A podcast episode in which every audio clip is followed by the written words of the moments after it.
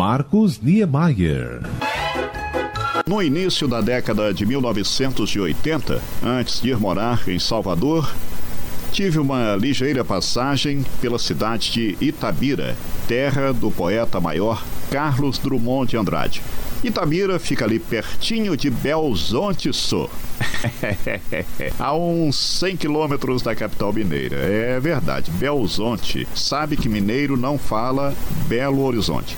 É Belo Horizonte, Teoflotões, Biaraba, Berlândia e por aí vai. Essa daí, e um salário, ó. Oh. Estava sendo inaugurada uma emissora de rádio lá em Itabira naquela época a Rádio Itabira AM. E a expectativa em torno daquele acontecimento era absoluta. Um acontecimento considerado então de extrema importância para aquela região mineira. O coordenador da emissora era um amigo meu, Oswaldo Oliveira, é, não técnico de futebol. Oswaldo, radialista, que atuou por vários anos na TV Globo e na Rádio Capital, ambas de BH. Ele havia sido contratado a peso de ouro pelo dono da rádio, o seu Luiz Menezes, um dentista e político tradicional lá de Itabira.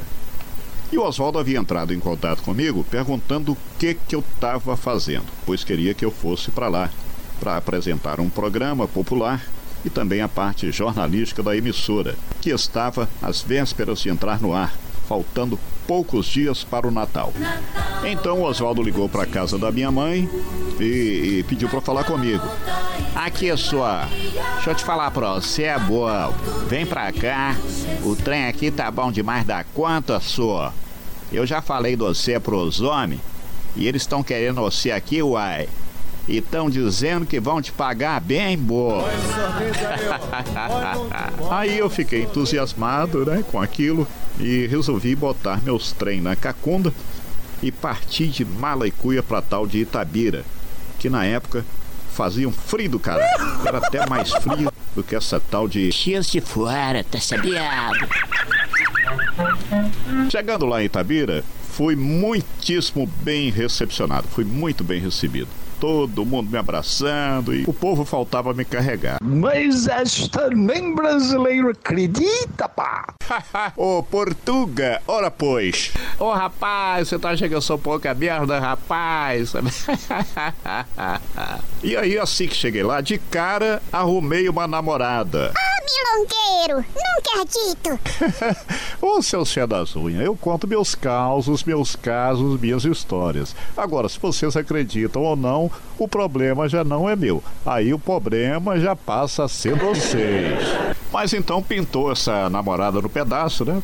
Aqui isso, nós só acredita se você falar o nome dela que é pra nós ver se nós a lembra dela. Não, o nome dela eu não posso falar. Vai, sou, mas por causa de conta. Não, não posso falar porque vai que ela ouve lá em Itabira e resolve soltar os cachorros pra cima deste humílimo aprendiz de speaker. Sei lá, meu filho, seguro morreu de véi, né? Ainda mais hoje em dia, nesses tempos modernosos, qualquer coisinha estão falando em processar o outro. Eu, hein? Dá não. Qualquer coisa que fala, logo vem uma ameaça de processo. Mas antes de prosseguir com o assunto da rádio, eu vou contar aqui é, rapidinho sobre esse romance meu com a distinta. Que por sinal era donzela. e eu era solteiro. Quem Deus pai, minha filha, ele só pensa naquilo. Quem disse? Naquela época, não, minha filha. Naquela época, a coisa era bem diferente dessas assanhanças modernosas.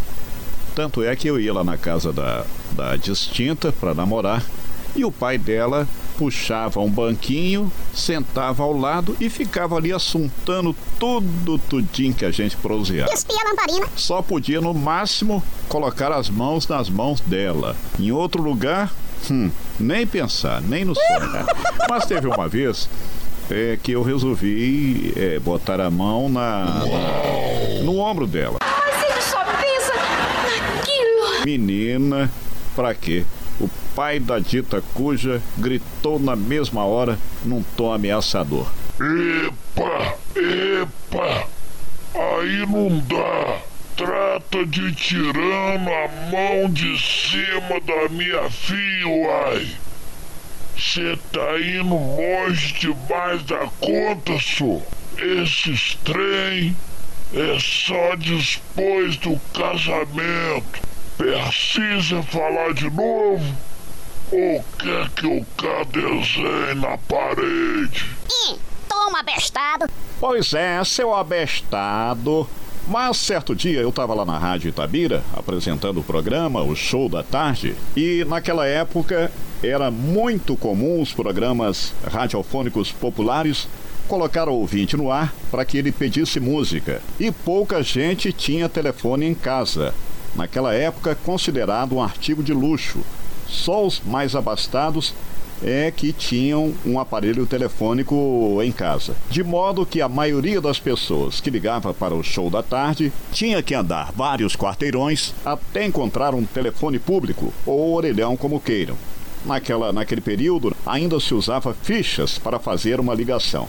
Nem cartão telefônico havia ainda. E tinha uma ouvinte, uma senhora já de idade, Dona Maria da Conceição, de uns 80 anos, ela morava na periferia de Itabira. Era fã número um do show da tarde. Raro era o dia em que ela não ligava para pedir música. Costumava, inclusive, ir à rádio Itabira levar para nós café com deliciosos pãezinhos e bolos que ela fazia em seu fogão a lenha. Uma delícia. Mas então, com o telefone no ar, fui dizendo: e nós estamos na ponta da linha com a minha amiga Dona Maria Conceição. Oi, Dona Maria. Oi. Tudo Oi. bem, minha querida? Que música a senhora quer ouvir aqui no nosso programa? Uai, meu filho, eu quero ouvir uma música com aquele homem que o povo diz que vira lobisomem.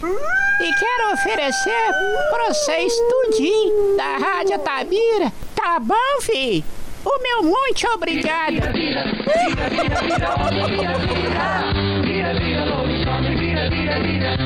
Mas menino, Dona Maria tadinha, tinha esquecido ou não sabia direito o nome da música nem do cantor era o Ney Mato Grosso cantando Ovira, que tocava naqueles tempos em todas as paradas de sucesso do Brasil varonil. Brasil!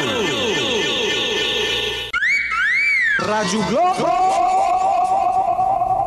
Aí, compadre, eu com meus 25 anos de praia, de Copacabana, vou crer numa dessa, moa, pra cima de Moá, bicho. Comunicando, Marcos Niemeyer.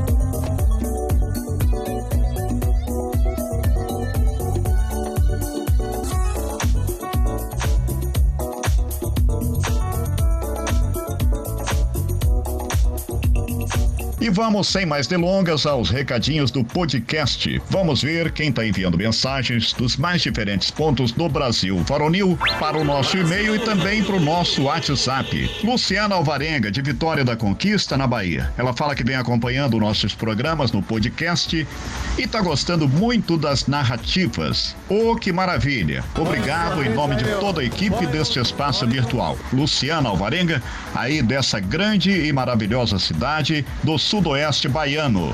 Um outro recadinho via WhatsApp. Vem do meu amigo ouvinte Luiz Gonçalves, de São Paulo. Ele mora em Tatuapé, bairro da capital paulista. Tá dizendo que adora nossos programas. Mas, osso, São Paulo tem bairro com cada nome, hein, rapaz? Tatuapé, Sapopemba. Sabia que tem até uma vila em São Paulo? Cujo nome é Escorpião. Ô, meu amigo Luiz, vai desculpando aí a brincadeira, hein, rapaz? Leva mal não, porque aqui é tudo assim na base do improviso, de maneira bem descontraída. Brigadão aí pela sintonia nesse tal de Tatuapé, na Pauliceia Desvairada. São, são sempre interessantes essas histórias do rádio desse speaker Marcos Niemeyer.